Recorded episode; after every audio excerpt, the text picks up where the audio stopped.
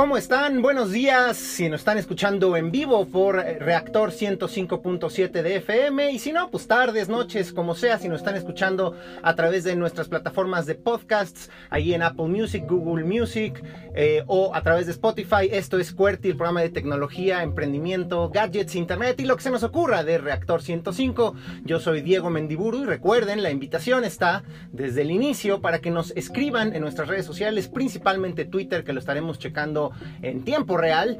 Nos pueden encontrar como QWERTY-Live, así como las primeras teclas de su teclado, QWERTY, y luego Live, como se diría en vivo, pero en el idioma inglés. QWERTY Live en Twitter y con mucho gusto leeremos todos sus comentarios, dudas. El chiste es que tengamos una conversación.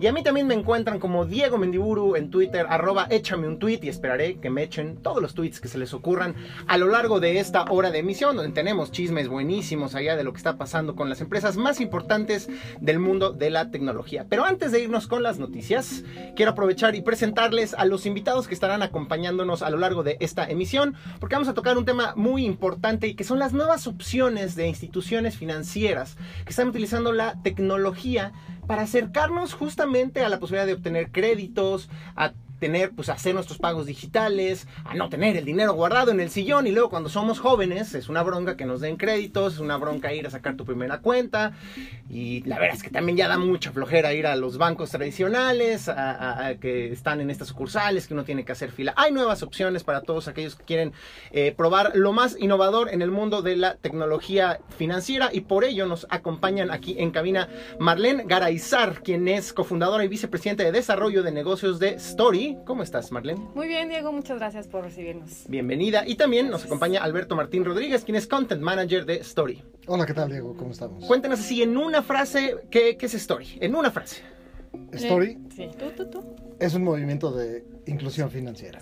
Ah, buenísimo. Pues en un ratito más, quédense con nosotros aquí en esta emisión el día de hoy, porque vamos a hablar con mucha profundidad sobre a qué nos referimos con estas nuevas opciones tecnológicas que nos permiten incluirnos en el mundo de las finanzas, llevar un mejor control de nuestros dineros, comenzar a crear un historial crediticio, ser adultos, esa cosa muy extraña que nadie te avisa ni te prepara para ser adulto y tener que llevar el control de tus finanzas. Estén atentos, en un ratito más estaremos hablando a profundidad al respecto, pero por lo pronto vámonos con nuestra gustada sección de noticias.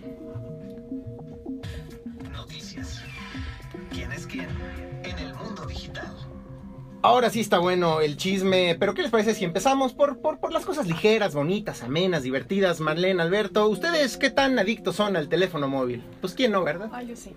Pues sí. O sea, lo tengo que admitir. Y hay Twitter más. yo también soy muy adicto. Ya hasta problemas maritales me causa el Twitter. Sí, eh, está, está, muy difícil. Pero solo con Twitter, porque si no, si digo, no, ya sería un abuso. Twitter, Facebook, Instagram, Snapchat y las que se les acumulen esta semana, TikTok. Yo solo Twitter. Yo solo Twitter, igual que tú. Pues creo que es la mejor manera como de estar enterado de qué está pasando, las noticias, de qué se hablan, de qué hablan los políticos, los hombres y mujeres de negocios, esas cosas.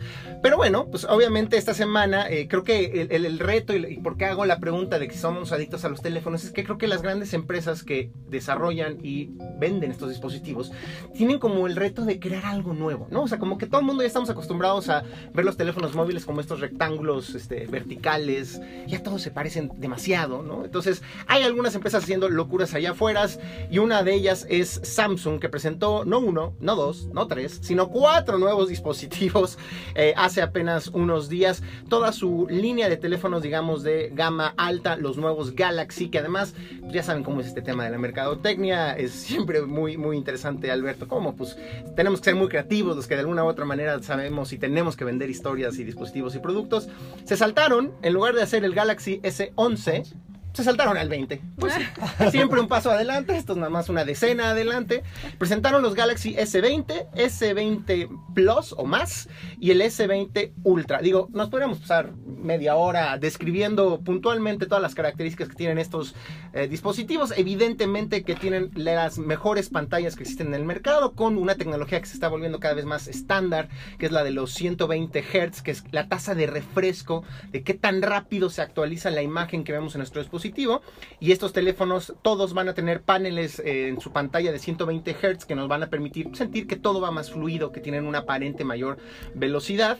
Eh, y pues creo que lo más destacado es que el S20 Ultra que se trata de poner o insertar, pues básicamente como la madre de todos los eh, dispositivos móviles, porque a los compadres de Samsung se le ocurrió meterle un zoom híbrido que puede llegar a alcanzar hasta más de 100 veces un aumento, lo que se conoce como 100 veces 100x, ¿no? 100, veces puedes aumentar la imagen, lo cual es una locura porque si ustedes han ido, por ejemplo, a un partido de fútbol o han visto en la televisión, pues ves a los fotógrafos a las orillas de la cancha con unas cámaras profesionales, Nikon o, Canon, y con unos lentes telefoto que sí, efectivamente les permiten hacer estos acercamientos de locura para que veas la gota de sudor de Cristiano Ronaldo cuando falló un penal, si es que ha fallado uno últimamente. Entonces, que ahora tengamos estos dispositivos, por supuesto, hay asteriscos siempre, hay aclaraciones que hacer, no, son, no es un zoom óptico de 100x, es un zoom que se eh, realiza o se logra gracias también al uso de inteligencia artificial, que mejora la imagen, porque si no se pixelea mucho y la verías con muchos como granitos a la hora de aumentarla tanto. El punto es cómo está la innovación, la carrera por la innovación obliga a los fabricantes a tener estas ideas loquísimas y algunos ya nos empezamos a preguntar, bueno, ¿y, de qué me va a servir tener un Zoom 100X? No importa, el chiste es que es un buen marketing y lo sitúa efectivamente como líderes en ese sector. Pero quizás pues la cereza en el pastel y Alberto no me dejará mentir porque él ya me dijo, yo ya estoy ahorrando todo lo que me deje Story, lo voy a invertir justamente en el Samsung Galaxy Flip que es este teléfono plegable de Samsung, que técnicamente es el segundo, porque recordemos que ya tenían su Galaxy Fold. El Fold que, fue un teléfono que tuvo un inicio este, complicado. Muchos de los reseñistas, de los que tienen el privilegio, como yo, tener un micrófono y probar tecnología, pues no, no le fue muy bien, se maltrataba muy fácilmente la pantalla, no resistía tantos los, los dobleces, cosas de ese estilo. Entonces lo vuelve a intentar ahora Samsung, pero con un teléfono que lo interesante es que en lugar de doblarse como un libro y expandirse para tener un tamaño similar al de una tableta, como lo era el Fold, Ahora el Flip nos recuerda más bien a los teléfonos antiguitos. ¿Cómo les llamaban ustedes? Eh, como el StarTAC de Motorola, como el Motorola Racer. En Estados Unidos se llaman clamshell, que sean como de almeja. pero Yo, yo, nunca he escuchado a un mexicano decir, me compré un teléfono almeja. No. Sonaría como el teléfono de Bob Esponja. No, es más bien un teléfono pues, que se dobla a la mitad. Entonces se, parece una cosmetiquera o un espejo de, ¿no? para maquillarse. Esas cosas chiquitas que puedes echar en tu bolsa o en un bolsillo se desdobla y ahora sí adquiere el tamaño de un teléfono normal vertical. Eh, lo interesante es que está coincidiendo justo con la salida del nuevo Motorola Racer, que sí nos recuerda yo me acuerdo mucho, mis papás, mis tíos con su Motorola Racer, era una cosa era del una Genialidad. Era como un Transformer, esa cosa, ¿no? Maravilloso, como con líneas neón, padrísimo. Eh, y también Motorola lo sacó. Entonces, pues las comparaciones están ahorita a la orden del día. Si ustedes buscan en YouTube, encontrarán ya muchas reseñas de gente comparando estos dos dispositivos. Véanlas si están interesados. El primer comentario es, van a tener que ahorrar, porque estos dispositivos como son tan innovadores y son los primeros que están tratando de popularizar las pantallas plegables, pues traen un costo muy elevado. La segunda es que todo parece indicar que eh, la gente que ya pudo jugar con ambos dispositivos está prefiriendo un poco al Galaxy Z Flip. Parece que es un poco más sólido, tiene mejores prestaciones en términos de procesador, de batería, de memoria y una mucho mejor cámara. No le está yendo tan bien al Motorola Racer, pero pues habrá algunos nostálgicos. ¿Tú tuviste un Motorola Racer, Alberto?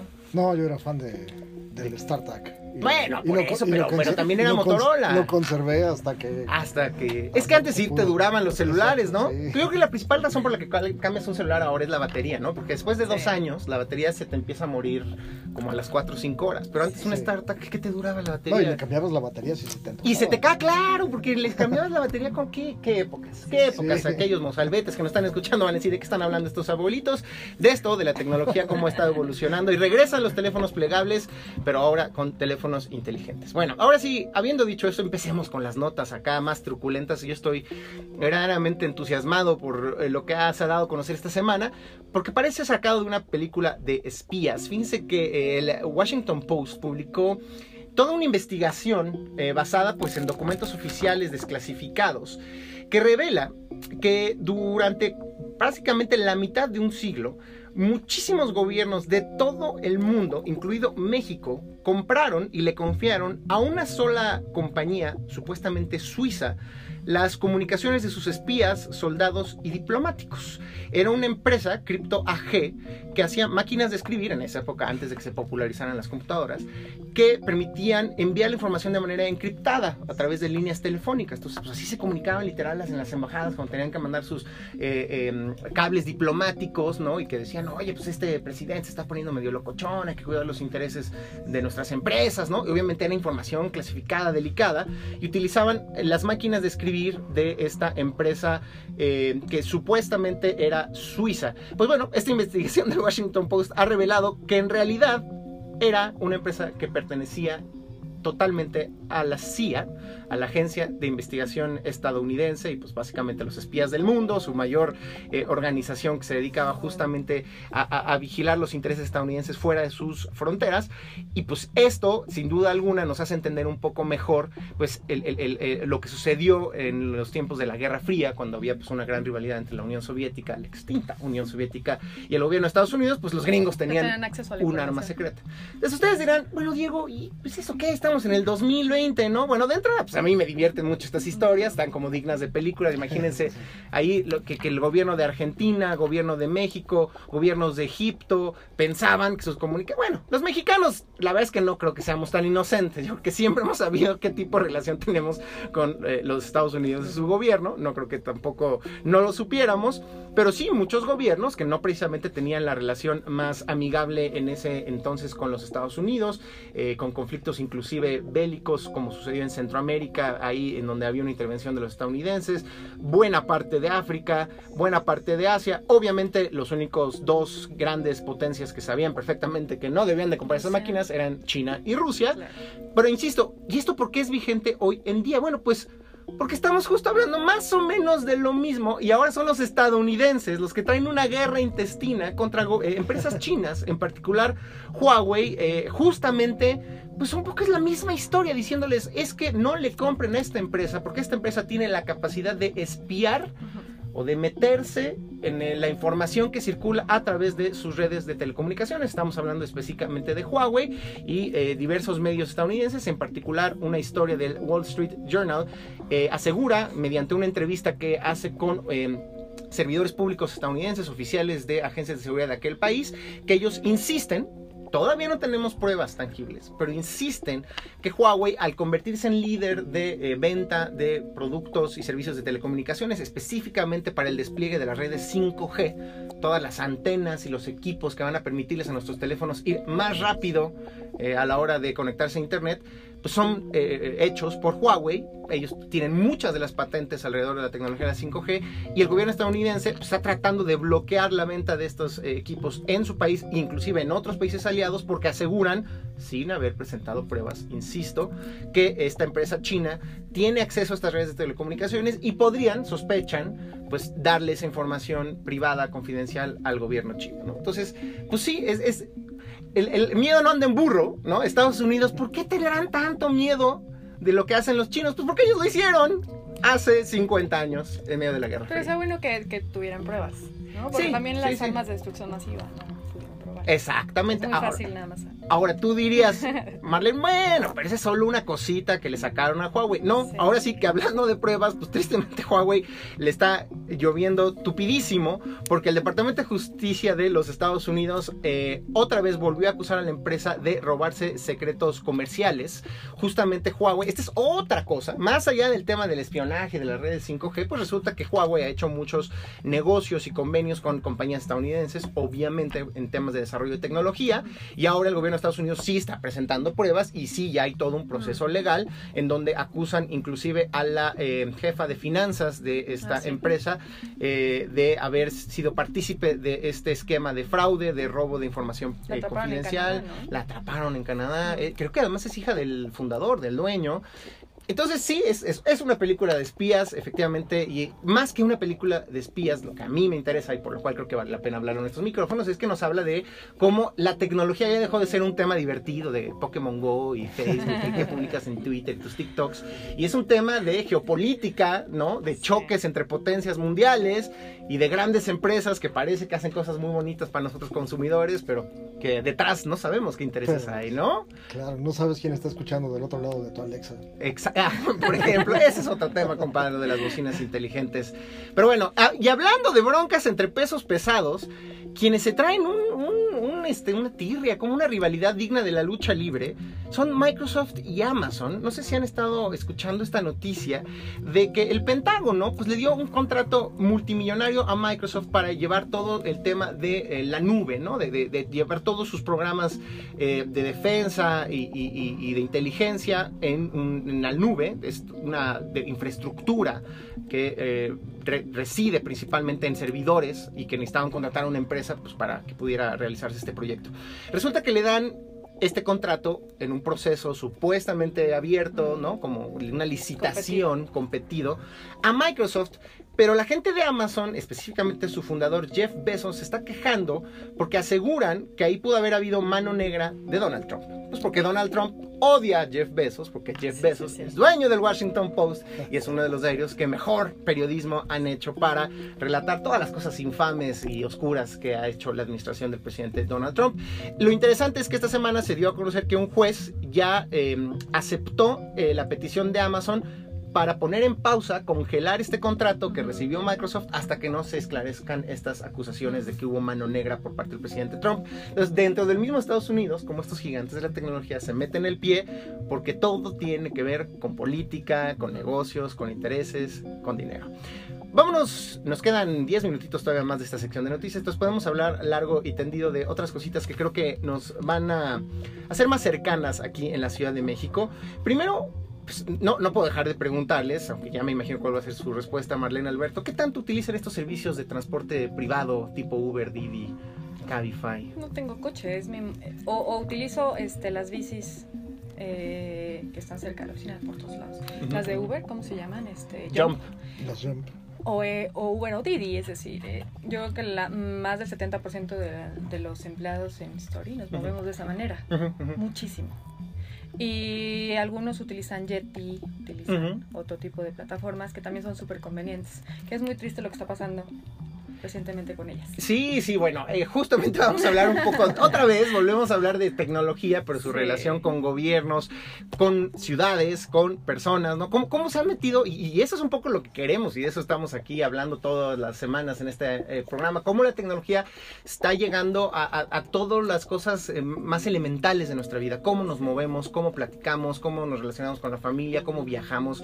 Y es muy interesante este texto que es publicado también en el Wall Street Journal, que relata cómo eh, diversos estudios e investigaciones em, eh, académicas pues han llegado a la conclusión de que tristemente la mayoría de estos servicios al momento de llegar a una gran ciudad, en lugar de disminuir el tráfico, lo aumentan.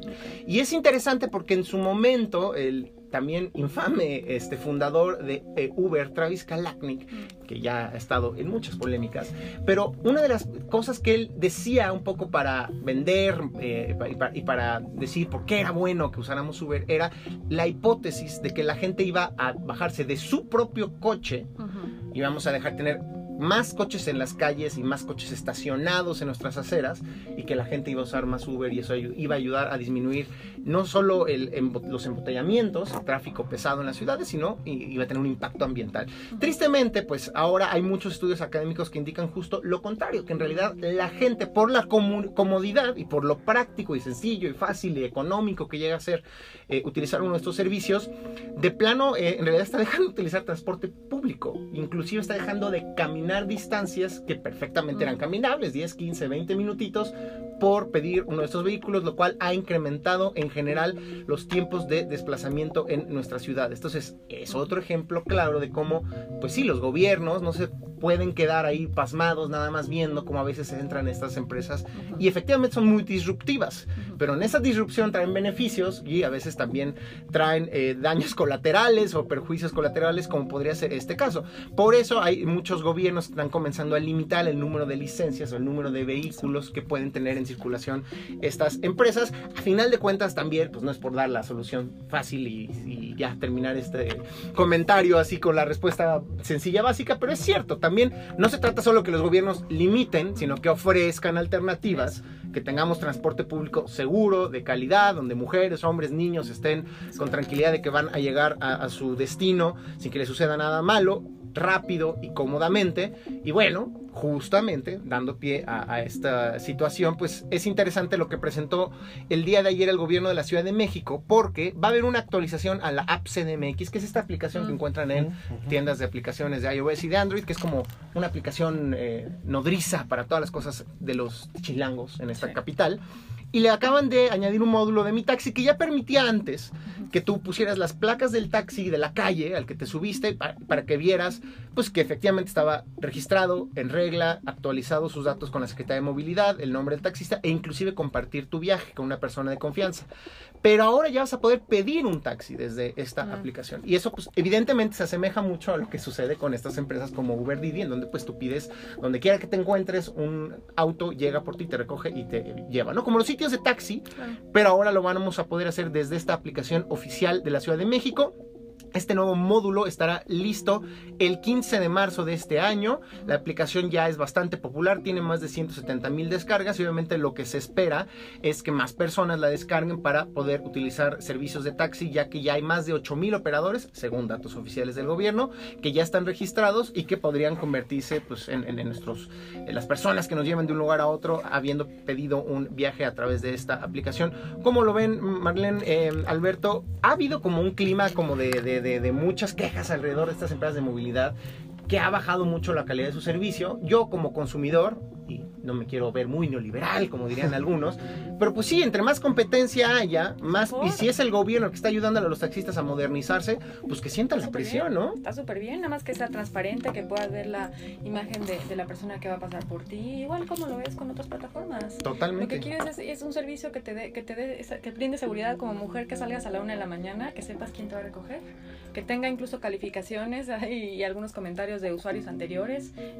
Eso es, eh, muy positivo en general el monitoreo del viaje es importante. El monitoreo del viaje, que lo puedas compartir con tu familia, dónde vas, este, y, e incluso que se pueda, que te puedan ir siguiendo en qué, en qué ruta va el, taxi, ¿no? Eh, en destino a tu casa. Escríbanos, por favor, todos los que nos están escuchando. Recuerden, en Twitter nos encuentran como arroba cuerti-live o a mí como arroba échame un tweet y díganos ustedes se van a animar a utilizar esta aplicación del gobierno de la Ciudad de México para pedir un taxi que los recoja y los lleve a su destino, como sucedería con Uber, con Didi, Cabify, Bit, estas otras aplicaciones. Les da confianza que el gobierno esté pues ayudándole a los taxistas a digitalizarse, les parece buena idea o no. Me encantará escuchar su opinión. Ya nos están escribiendo muchos de nuestros radioescuchas tradicionales en este espacio. El buen Toby nos dice que ya nos está escuchando. Saludos, mis ex exodimensional, también nos está escribiendo. A ella no le a él o a ella, no lo sé, no le, no le gustan las pantallas de 120 Hz o más, del tamaño que sea. Le causa una cuestión que, como ñañaras, ya está poniendo un término en inglés, que no sé traducir, entonces le voy a decir ñañaras. Cuando ven películas o videos así, efectivamente, en algunos contenidos, si tú un contenido de una película grabada a 24 cuadros, la aceleras 120, pues se va a ver como si estuviera como muy raro todo. Tengo entendido que algunos de estos teléfonos justo de manera inteligente desactivan los 120 Hz cuando estás viendo videos o películas. Solo aumentan los Hz o la tasa de refresco cuando estás en un videojuego o navegando entre las pantallas de los teléfonos. Pero bueno, ella dice, o él, la verdad preferiría que se pudieran poner manualmente 60 Hz. Emocionada con el programa, como siempre. Saludos, saludos también Omar García que nos está escuchando. Nos quedan unos cuantos minutos de noticias. Entonces, pues podemos hablar de algunas de las otras cosas interesantes que han pasado esta semana o por lo menos que me parecen dignas de comentarse. Fíjense que eh, The Economist, este medio británico que se especializa evidentemente en temas financieros y economía, pero de repente hace cosas divertidas como esta, como de análisis de datos de cosas un poco más banales, y se puso a analizar un poco qué escuchan la mayoría de los países y a clasificarlo de acuerdo a su grado de felicidad, ¿no? Porque luego, yo me acuerdo, ¿se acuerdan cuando estaba? No, ustedes ni se van a acordar, están muy chavos, pero había una cosa que se llamaban los emos, en este, ah, un fenómeno de jóvenes, adolescentes, pues, ustedes fueron emos, ¿no? Se me hace que sí. Con el pelo así. Con el pelo, que, y todo era, estamos deprimidos, tristes, y yo en esa época hice, estaba reporteando, entrevisté a gente de esta estación, de hecho, para averiguar qué es este fenómeno. Es un modo de vida, Exacto, y por ahí me acuerdo de este Rulo, al cual le mandamos saludos, al famoso Rulo, me decía, decía, es que en México nos encanta la música depre, ¿no? Y decir que estamos tristes y que nos rompieron Somos el corazón, melancólicos. somos muy melancólicos. Sí, pero no, de acuerdo a esta investigación de The Economist, empezaron a clasificar canciones de entrada, ¿no? Entonces, por ejemplo, ellos dicen que Shake It Off de Taylor Swift es una canción feliz. Y pues sí, de hecho, de eso Sí, trata. sí, la sí, canción sí, es como de sacúdete todas las críticas y los malos comentarios y diviértese feliz. Un poquito más atrás en su índice de felicidad musical está Losing the Sky with Diamonds de los Beatles. Y ya si andas como la depre, una de esas rolas es I Put a Spell on You de Nina Simone. Y más deprimido todavía, pues la de él. La de él, que pues sí habla de puro descorazón. Make You Feel My Love es la canción tristísima según The Economist. Entonces, pues resulta que en Brasil, por ejemplo, están rebasan el promedio de canciones felices. En general a los brasileños les gusta más escuchar música alegre. No así, por ejemplo, a los estadounidenses, ¿quién lo pensaría, quién lo diría? Que les gusta más la música depre, como nosotros le llamaríamos. Lo interesante es que también lo analizaron por, digamos, eh, tiempos, por, calendario, por fechas, por meses. Y resulta que en el caso de México, si bien como la mayoría de los países latinoamericanos preferimos las canciones alegres, coincide que en febrero a todo el mundo nos da un bajón. ¿Quién lo diría? El 14 de febrero nos pone melancólicos, nos recuerda a nuestros... A las exes. A, las, a los y las exes, a estas, los tormentos del amor. A los amores digamos, perdidos. A, los amores ¿Pero perdidos. que somos más felices al ser melancólicos o no? No, somos entre... O sea, no, no están juzgando la felicidad del, del, país o de su población, sino la propensión a escuchar música feliz. Ah, okay. Entonces, los más felices, en términos, o mejor dicho, los que escuchan más música feliz son los peruanos. Okay. Yo creo que han de ser, pues, ahí por su comida y sus... ¿Cómo se llama lo que comen estos? La música andina, entonces, La música ¿o cuál? También, los estos... Ay, se me olvidó los la de pescado, ¿cómo se llaman? Los ceviches. Ah, los ceviches peruanos. ¿A quién no alegra un ah, buen ceviche? Peruana. Los brasileños, luego los paraguayos, y ahí está México. Muy bien. A los brasileños les gusta mucho la música de saudade. Exacto. También exacto. un poquito. Sí les da melancólica. Sí les da la melancolía. Todo, todos los pueblos tienen como su estilo de música melancólica. Sí. Pero los que sí de plano están en la depre y miren, no sé si tienen que ver también con su eh, momento político, son los eh, compadres de Hong Kong. Son los que música más triste escuchan. Los filipinos también andan en la depre. Luego los estadounidenses, Singapur, Noruega, Canadá. Pues sí, eh, un poco, creo que al menos, no sé si me equivoco, qué piensen ustedes. Es, refuerza este estereotipo que los latinoamericanos y los climas más cálidos solemos ser más alegres, pachangueros. Podría ser. ¿Ustedes qué opinan? ¿Estamos equivocados? The Economist está equivocado. Estaremos encantados también de escuchar su opinión. Con esto terminamos esta primera sección de noticias de QWERTY, pero les recordamos que aquí estamos en nuestras redes sociales, Twitter, QWERTY-live y yo, arroba, échame un tweet, para que hablemos de todas las cosas eh, interesantes que han sucedido esta semana. Y después del corte vamos a regresar ahora sí a hablar de esta nueva opción que nos va a permitir tener acceso a una tarjeta de crédito para aquellos que todavía no están bancarizados. Puede ser una gran opción. Regresamos después del corte de la media a esto que es QWERTY, el programa de tecnología de Reactor 105.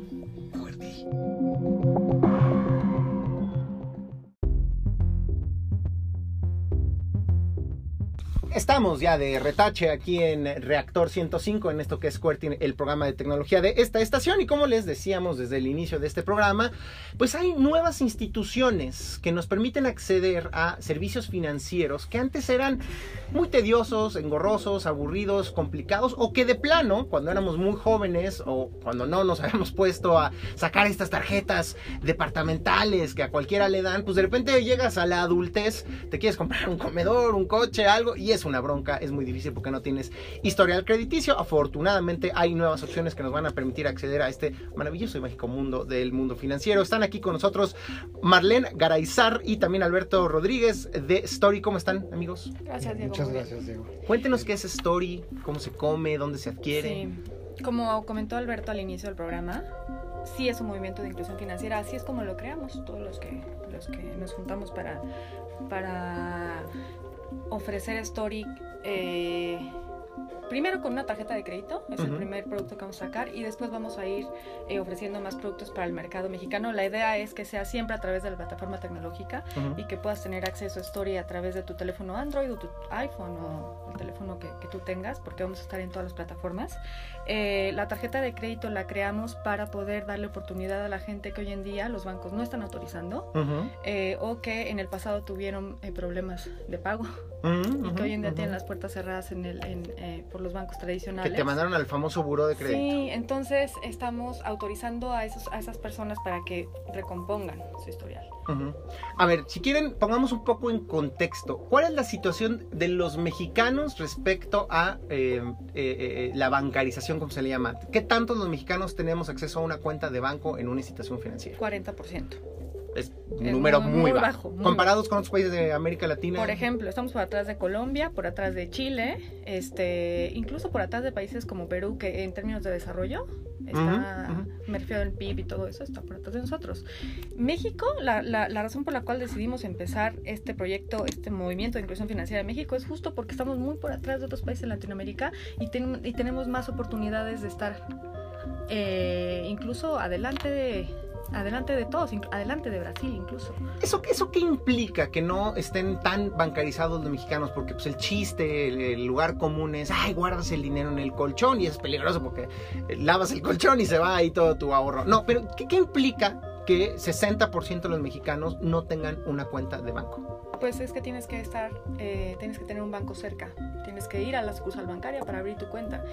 Han, eh, recientemente ha habido nuevas, eh, el gobierno ha buscado la inclusión financiera de muchas maneras, a través de corresponsales bancarios, ya se pueden abrir cuentas nivel 1 y nivel 2, que son cuentas que te limitan la cantidad de depósitos al mes. Eso es muy positivo. Y ahora lo que estamos haciendo nosotras, pues todas las que las, las, las financieras tecnológicas como nosotros, es que lo puedas hacer de tu teléfono, no tengas que ir a ninguna tienda, eh, corresponsal bancario, ni, ni, ni siquiera una sucursal para poder abrirlas. Nosotros en Story primero eh, pensamos en la tarjeta de crédito por el acceso que te da a poder eh, resolver inmediatamente cualquier eh, necesidad que tengas de pagar en, en la colegiatura, de pagar, porque lo vivimos, en, eh, los, los que somos fundadores eh, de Story, tuvimos necesidad de tener acceso a crédito para poder pagar escuela, para poder pagar, sí, básicamente nuestra educación. Ujú, Este, y nos vimos beneficiados con ello. Tuvimos esa, esa suerte de, de poder eh, tener productos financieros y ahora queremos poder dar un producto igual a través de tu celular para el mercado mexicano que hoy en día los bancos rechazan. O sea, el el ejemplo que pones es muy bueno y creo que vale la pena explicarlo a mayor profundidad. Vivimos en un país muy desigual y a veces la desigualdad empieza justo con esta falta de oportunidades y de acceso a este tipo Sí. de servicios. Porque si tú quieres estudiar una carrera universitaria en una institución privada, por la razón que sea, mejor nivel, o hay una carrera que no existe una institución pública, o no tienes cerca una institución pública, qué sé yo, pues a veces son colegiaturas muy caras, ¿no? Y el que tengas la posibilidad de acceder a un crédito que un banco te dé dinero para poder ir y asistir a la escuela y luego pagarlo, pues resulta que es privilegio de unos cuantos pocos. Sí. Ese es- y podemos dar muchos otros ejemplos, lo decía yo de broma en la emisión, pero no, pues a lo mejor yo necesito una motocicleta para llegar a mi trabajo más fácilmente o para hacer mi trabajo y pues no tengo el dinero que se requiere para comprar una motocicleta o para comprar un refrigerador para mi casa, y, ¿no? Entonces la- la- el nivel de vida puede disminuir mucho si no se tiene opción al crédito. La tarjeta es el primer instrumento que te da acceso a, a- a adquirir ciertos bienes, a que los puedas... Y nosotros estamos eh, invirtiendo también en educación, educación financiera para que los usuarios de Story la paguen como tiene que ser y no les cueste ni siquiera en intereses. Que utilicen el dinero hasta 40 días y que no les cueste un peso. Eh, pero también es la puerta de entrada a otros productos, porque cuando vas generando tu historial de crédito y, y los bancos comienzan a ver que tienes un historial de, de buenos pagos, tu score de buro de crédito se crea de, Ujú, de entrada, ujú, porque cuando no tienes historial tienes un score cero, eh, te dan acceso a más créditos. Un hipotecario, un auto, lo que sea, lo que quieras tú en un futuro tener como opción de, de- de crédito. Sí, y, y digo, por más privilegiado que sea uno, por mejor educación que tenga, pues no todo el mundo tiene la lana para comprarse una casa de golpe, de contado, y Sí. entonces eh, si quieres empezarte a hacer un patrimonio, pues es muy importante el crédito. Normalmente, ¿qué, qué implica ir a una institución eh, financiera tradicional a la hora de sacar una tarjeta de crédito? ¿Qué te piden? Y por qué es complicado a veces tener una. Pues te piden un nivel de ingresos bastante elevado, mínimo 15 mil pesos. Este, que los compruebes, que entregues tres meses de, de, tu, de tus este, recibos de nómina, tu INE, tu credencial de lector, pasaporte y demás. Entonces, como documentos tienes que entregar al menos tres. El- la identificación oficial, tu comprobante de domicilio y tu comprobante de ingresos. Este, y esperar Y esperar. X cantidad a que te resuelvan. Que es muy discrecional además, ¿no? Es como hasta, es hasta es diferente. estresante, ¿no? Es como me lo van a dar o no me lo van a dar, puedo Pero planear. la no puedo realidad es que es muy baja la tasa de autorización de los bancos. Muy baja. Solamente 12% de la población mexicana económicamente activa tiene una tarjeta de crédito. 12% de los mexicanos Sí. tienen una tarjeta 40% de crédito. tiene Wow. una cuenta de ahorros, pero 12% una tarjeta de crédito. Y, y este. ¿Y en otros países cómo andan en ese sentido? Por ejemplo, está en 26% en, en, en, en Colombia, Ujú, 22%, perdón. Este, en Brasil está en 25%. ujú, ujú. ¿no? Y, y instituciones como nosotros, justo lo que estamos buscando es crear productos para que esa brecha de, de inclusión financiera se acorte. Ya, buenísimo. Entonces, ahora sí, ¿qué, qué nos ofrece Story en contraste con lo que ya existe en el mercado? Ah, Una palabra, acceso.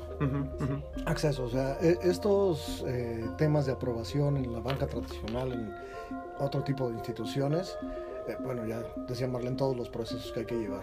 ¿Qué estamos nosotros proponiendo? Es el acceso, sobre todo a gente que, que nunca ha tenido acceso a la tarjeta. Lo voy a repetir mucho, es un poco a propósito, que nunca ha tenido acceso porque se lo ha negado, porque no conoce qué es un crédito o porque lo conoció muy pronto y sin educación financiera arruinó todo su historial y ahora no le pueden dar una tarjeta de crédito. Entonces, es, ¿qué estamos ofreciendo? También la construcción y reconstrucción de, del historial crediticio. Y, y nosotros, porque somos una SOFOM, así nos constituimos, checamos buro de crédito, pero no es lo, de hecho no es un factor determinante en la decisión. Nosotros usamos la inteligencia artificial y otros factores para decidir cuánto te vamos a aprobar, para aprobar mucho más, muchísimo más que los bancos, Ujú.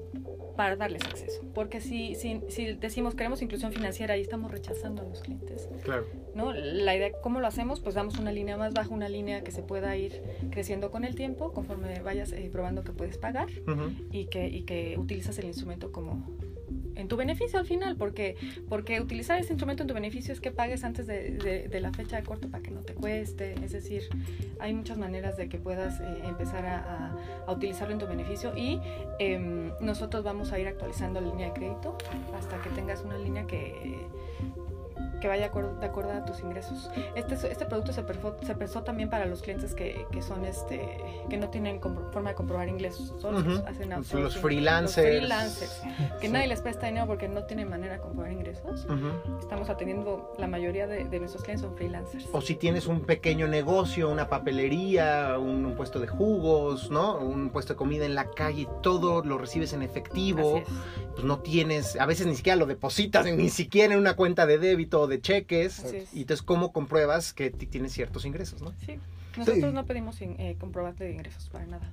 Entonces, por ejemplo, para di- dividirlo en públicos y que probablemente nos estén escuchando, pues los jóvenes, los que están terminando la secundaria, entrando a la prepa y a lo mejor quieren tener un empleo de medio tiempo o les pasan sus papás una lanita y ya quieren comenzar a comprarse sus cosas, pues luego el mundo de sacar una tarjeta de crédito es como toda una ciencia, ¿no? Y tienes que buscarlo en internet y te dicen que tienes que ir a una tienda departamental y que tienen una tarjeta que nunca vas a usar, pero empieza a crear ujú. historial crediticio. Se vuelve intimidante, ya vemos algunos, debo confesarlo, que de plano decimos, ay, no, saben que yo no quiero ni complicar, ahí ni, ni lo voy a sacar, no me interesa, y eso a la larga nos va a afectar. Entonces, si estoy entendiendo bien, un joven, por ejemplo, que nunca ha sacado una tarjeta de crédito en, un- en una eh, institución financiera tradicional o en una tienda departamental, tiene oportunidad de acceder a una tarjeta de crédito con ustedes. Totalmente, totalmente.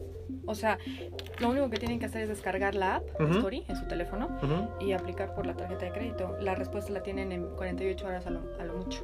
Y por supuesto, ustedes también están diciendo, aún si ya tuvimos acceso a una tarjeta de crédito y las cosas no salieron como nosotros las planeábamos y te empiezan a molestar los de los, las, estas empresas que quieren que pagues y todo eso, tenemos una segunda oportunidad también con el servicio que ustedes ofrecen. ¿no? Sí, la idea es que tengas Story para que tu historial se, se recomponga.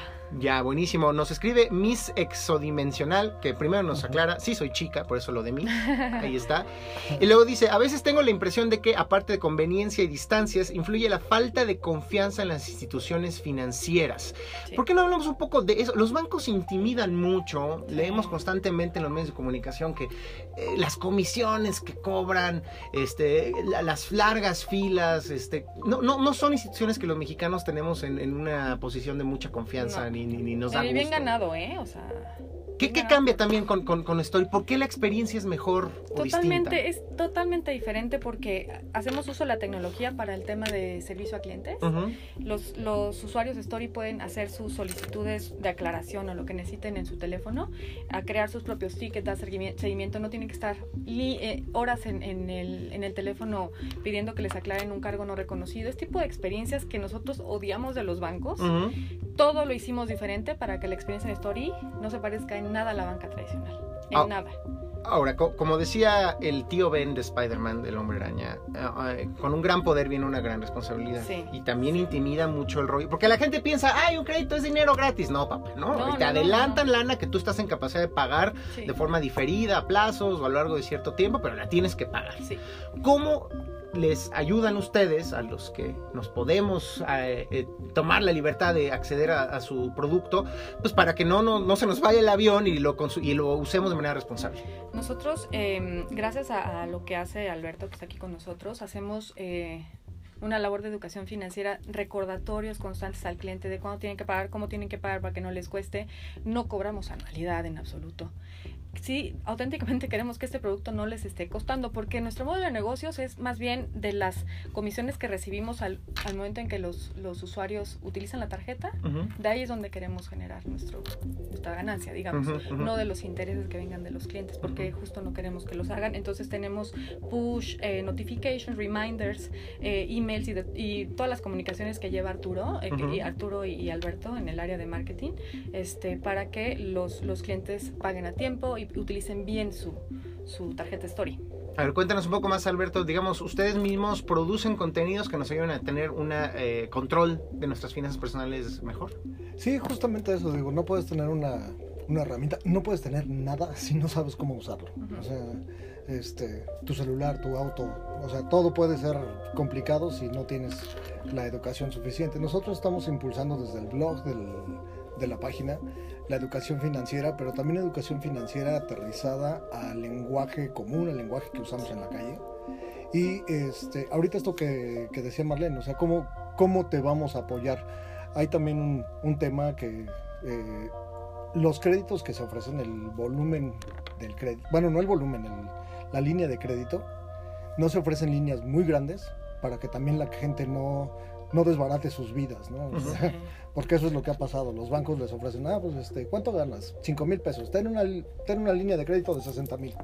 O sea, es un año de tu sueldo. o sea, pagues. Claro. Y to- te vas y- a endeudar sí o sí. te vas a endeudar un año, ¿no? Entonces aquí lo que estamos haciendo precisamente es, es- estos primeros eh, clientes, mencionamos ahorita, el chavito que va saliendo de secundaria, ellos no, sí necesitan ser eh, mayores, Mayores de edad. edad. Bueno, a lo mejor es un fósil y ya Sí. tiene 19 y va en secundaria, ¿no? Tiene que ser mayor de edad. Mayor de edad. Sí, sí. A ver, otra vez, díganos los requisitos muy rápido y a dónde se tiene que meter la gente si quiere, si, si les parece buena opción esto de Story. Requisitos, la credencial del lector, em, una selfie, porque hacemos reconocimiento facial, hay parte de biométricos para evitar el robo de identidad y demás, Ujú.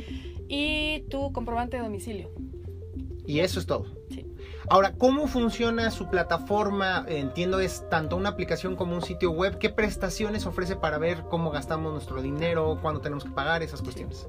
Es una ap- aplicación. El sitio web es nada más un, un- de hecho tenemos ahí, o desde que lanzamos en diciembre, el 3 de diciembre, eh, una lista de espera de todas las personas que quieren su tarjeta Story, la estamos registrando en la página web, pero el acceso a la tarjeta está a tra- a través de la app. Y este, pues nada, el proceso es simplemente descargar la app y dar tus datos. Necesitas un teléfono celular que sea tuyo, hacemos confirmación de, de que sea tu, tu número, porque es estrictamente personal, el acceso es a través del teléfono, entonces es importante que sea tu dispositivo y un correo electrónico. Son tus dos eh, datos de acceso. Eh, y la solicitud es bien rápida, es de 10 minutos. Estamos autorizando, te digo, en máximo 48 horas, pero al, eh, es, este es el, el- el proceso actual eh, que estamos optimizando para que sea respuesta inmediata. Ya. Estamos trabajando en, en el modelo de riesgos para que sea inmediato y Y- que haya menos este tiempo de espera. Y obviamente, en- o pregunto, ¿en qué momento se envía o no un plástico? Porque también podemos Así hacer pagos en, en establecimientos Sí. este, de, de- de- de- de concreto y ladrillo, ¿no? Sí, es, es, es una tarjeta física que, bueno, trae te- tecnología nueva, el chip es inclonable ahorita. Te voy a mostrar el plástico. Ah, No, eh, no- literal, acaba de sacarnos la no. cartera llena, repeta, y ahí viene eh, la tarjeta de Story. Muchas gracias, Alberto. Muy bonita, es como tornasol Sí. azul eh, Es que esa es nuestra story líder, la Ah, tornasol. o sea, no la cualquiera tiene esta, no. solo Alberto. No, dimos 2.000 tarjetas, las primeras 2.000 Ajá, son Story ajá. Leader, que tienen 10% de cashback y En menos de un mes de salida de, al mercado se agotaron las 2.000 sí, tarjetas. se agotaron. Y hay que decirle a la gente, eh, tienen este partnership, esta alianza con Mastercard, entonces también sirven para hacer pagos en comercios en línea, tiendas en línea. internacional? Es internacional, me la puedo llevar a A Timbuktu donde y ahí... quieras, ya la probamos eh, en varios lados, Sí, vacaciones. De hecho, Los que sí. tuvieron oportunidad de irse de viaje este, ahí en el equipo, que Estados Unidos así, pues sí las probamos y funcionó perfecto. Entonces la tarjeta está siendo aceptada en todos los comercios electrónicos. Sabemos hasta el momento que funcionó en Estados Unidos, Canadá, Europa y Asia. Sí. Pues que nuestros radioescuchas luego ellos nos digan a qué otros terrenos No, se la Diego, llevaron. y otra cosa que quiero comentar Dime. que está bien padre de la app es que tenemos una, una, una sección que les va diciendo a los, a los, a los usuarios de Story en dónde están gastando más dinero, dónde es un tema también de que tengan esa información, porque luego dices, sí, sí gasto mucho en dinero, pero ahí te decimos cuánto. De tu gasto se va en ropa. Claro. Si estoy gastando mucho en zapatos, ya sabes ahí que el 30 de tu ingreso se te va en eso. No, y suena como, ay, pues yo sí sé en qué me gasto el dinero. No, de repente revisas y te gastaste tu lana en cafés En y cafés. comidas, porque diario te echas tu doble moca, capuchino, expreso, Y no te das cuenta lo que gastas. ¿eh? Y no te das cuenta de lo que te estás gastando, o en, ay, un videojuego di- a la semanita, están bien baratos y de repente es un golpazo para tu presupuesto.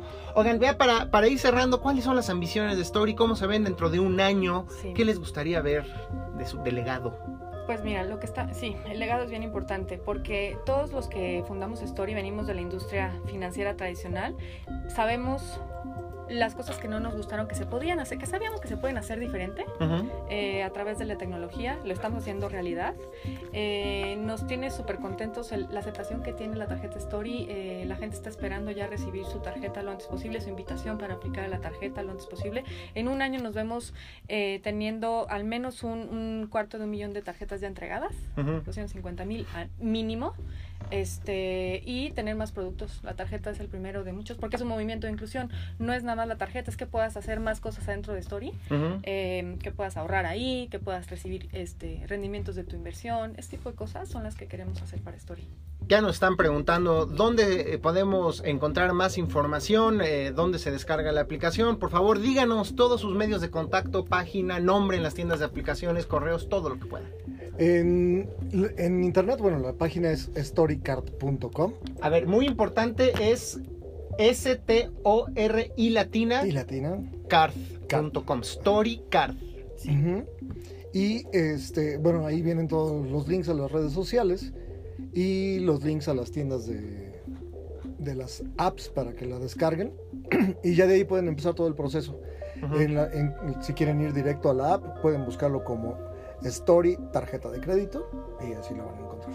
Sto- Story S-T-O-R-I latina. Ujú. Story, como historia en, En inglés, pero, no Por con Y, sino con I latina. El nombre Story es por eso, porque queremos que construyas tu historial de crédito y que construyas tu historia con nosotros. No nada más Buenísimo. con la tarjeta. Ese es uno de varios productos que tenemos preparados para el mercado mexicano. Ya, ya no sé si Oscar, este compadre que nos está escribiendo, eh, lo está haciendo de buena lid o porque nos quiere tender una trampa. Nos dice que le mandemos una foto de tu tarjeta Story. Este, Alberto, yo digo que si te animas, pues nada más hay que bloquearle los números. No vaya a ser se la ven los de números. Se la Ah, buenísimo. Es- esa es una parte importante. Ah, bueno, ahí No está. los números. Es- es muy con- segura. Ah. Tu programa es de tecnología, te digo, iba, te iba a decir, es contactless la tarjeta, contactless. entonces también ya en las nuevas terminales ni siquiera le tienes que soltar la tarjeta al... Agarras tu tarjeta, tu cartera y la acercas y ya te cobras. A ver, cuéntenos rapidísimo, ¿qué, qué, qué oso que no les pregunté más esas cuestiones tecnológicas. Además de que es contactless, no tiene los números, eso lo hace más segura. me No imagino. tiene los números, es más segura, este, Si se te pierde, la cancelas desde la misma aplicación. la o- cancelas ahí en la aplicación. desde la aplicación y te O si no la quieres cancelar, la quieres bloquear porque se te... no sabes ni dónde la dejaste,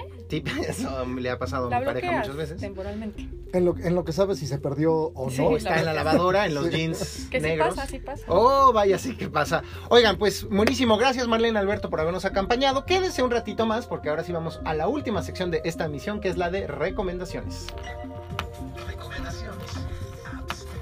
Oye, hay una app que a mí me gusta mucho, pero se llama muy similar. Estamos de vuelta aquí en Cuerti y vamos a entrar a nuestra gustada sección de recomendaciones. Recuerden que aquí de lo que se trata es que nuestros invitados y su servilleta les recomendemos pues eso, programas, este, documentales, películas, libros, aplicaciones que tengan que ver con el mágico mundo de la tecnología. En este caso, les recuerdo que eh, si se meten a Cuerti-live a nuestro Twitter y si ustedes son fanáticos de Nintendo, hay un evento muy interesante, se llama eh, Switch and Meet, es este, esta fiesta para los fanáticos de la Nintendo Switch. Ahí pueden encontrar en nuestro Twitter toda la información si se quieren ir a un lugar con su consola a jugar Mario Kart o Super Smash Brothers y conocer gente nueva que también comparte esta pasión por los videojuegos. Ahí podrán encontrar más información al respecto.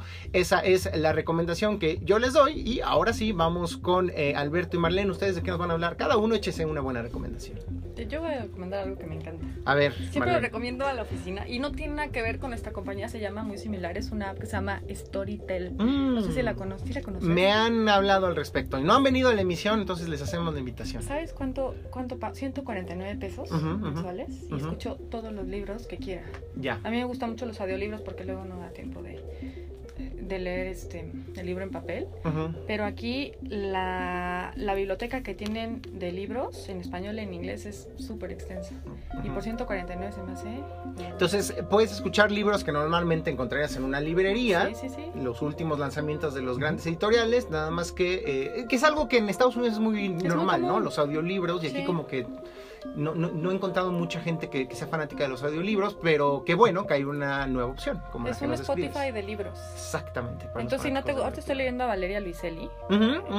Este, y, y, bueno, te puedes leer los, lo que te dé tiempo leer 149 pesos a mí se me hace súper bien. Y obviamente luego, luego no encontramos condiciones para la lectura, pero si estamos en el transporte público, en nuestro automóvil, a la mitad del tráfico, pues ahí podemos escuchar un buen libro. Sí, o un podcast o un buen libro. Exactamente. ¿Y tú, Alberto, qué nos vas a recomendar? Este, ah, yo traigo de moda ahorita los Alexa. Ah, ya, ya, vi, ya vi que te gustan bastante. Sí, son este, de, de verdad se está volviendo bastante útil. Primero lo pensé como un buen gadget y ya pero ahorita sí, este, Alexa agrega mi, un evento para tal, tal hora, te recuerda, te recuerda si estás en el celular, te recuerda en el celular, si estás junto al equipo, te recuerda junto al equipo. Este, ahora que estuvo haciendo frío en diciembre, eh, tiene una opción de geolocalización y si se te olvida apagar el calentador de la casa. ¿Tú, para qué la utilizas más? Así, que diario la utilizo para... Tráfico y agenda y pone música en la oficina. Ah, Alexa, ponte una de los Tigres del Norte. Pues Ahorita está de moda Tusa, y, pero La Tusa. Yo, para que ven qué anciano soy, yo no sabía qué era eso de la Tusa. Y alguien me tuvo que Alguien mayor que yo me tuvo que explicar qué era la Tusa. Y ya lo entendí. Buenísimo, pues ahí están las recomendaciones. Todo en general, la línea de bocinas de Amazon Echo con su asistente virtual Alexa, ¿no? Sí, buenísimo. Muy bien. Oigan, pues gracias a todos los las y los que nos escribieron. Ana Marín, ¿cómo se llama la aplicación de crédito? Saludos y me gusta mucho el programa. Story se llama. Y la página de internet es storycard.com. Oscar nos dice que no, no necesitaba, no quería este, robarte tus datos ni tus dineros para la tarjeta. Qué bueno que nos hiciste la pregunta, Oscar. Gracias, porque ahora ya sabemos que ni siquiera trae números la tarjeta y eso la hace más segura. Y ya tiene la foto, ¿eh? Ah, ya se la mandaste. Ahí está, Oscar. Eh, otra vez también Lío de Renta también nos pide el enlace de la aplicación. De todas maneras, ahorita lo vamos a poner en nuestra cuenta de Twitter. Big Mon eh, nos escribe también y ahorita te van a responder la gente de Story para resolver el asunto que tienes ahí entre manos.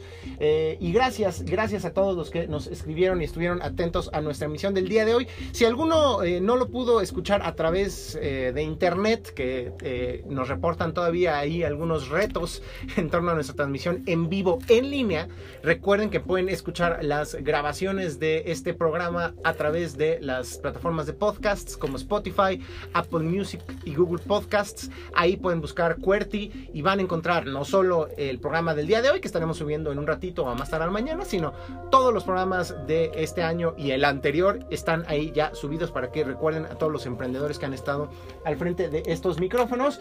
Y ahora sí, con esto terminamos. Marlene, Alberto, en verdad, gracias por haber venido a esta cabina.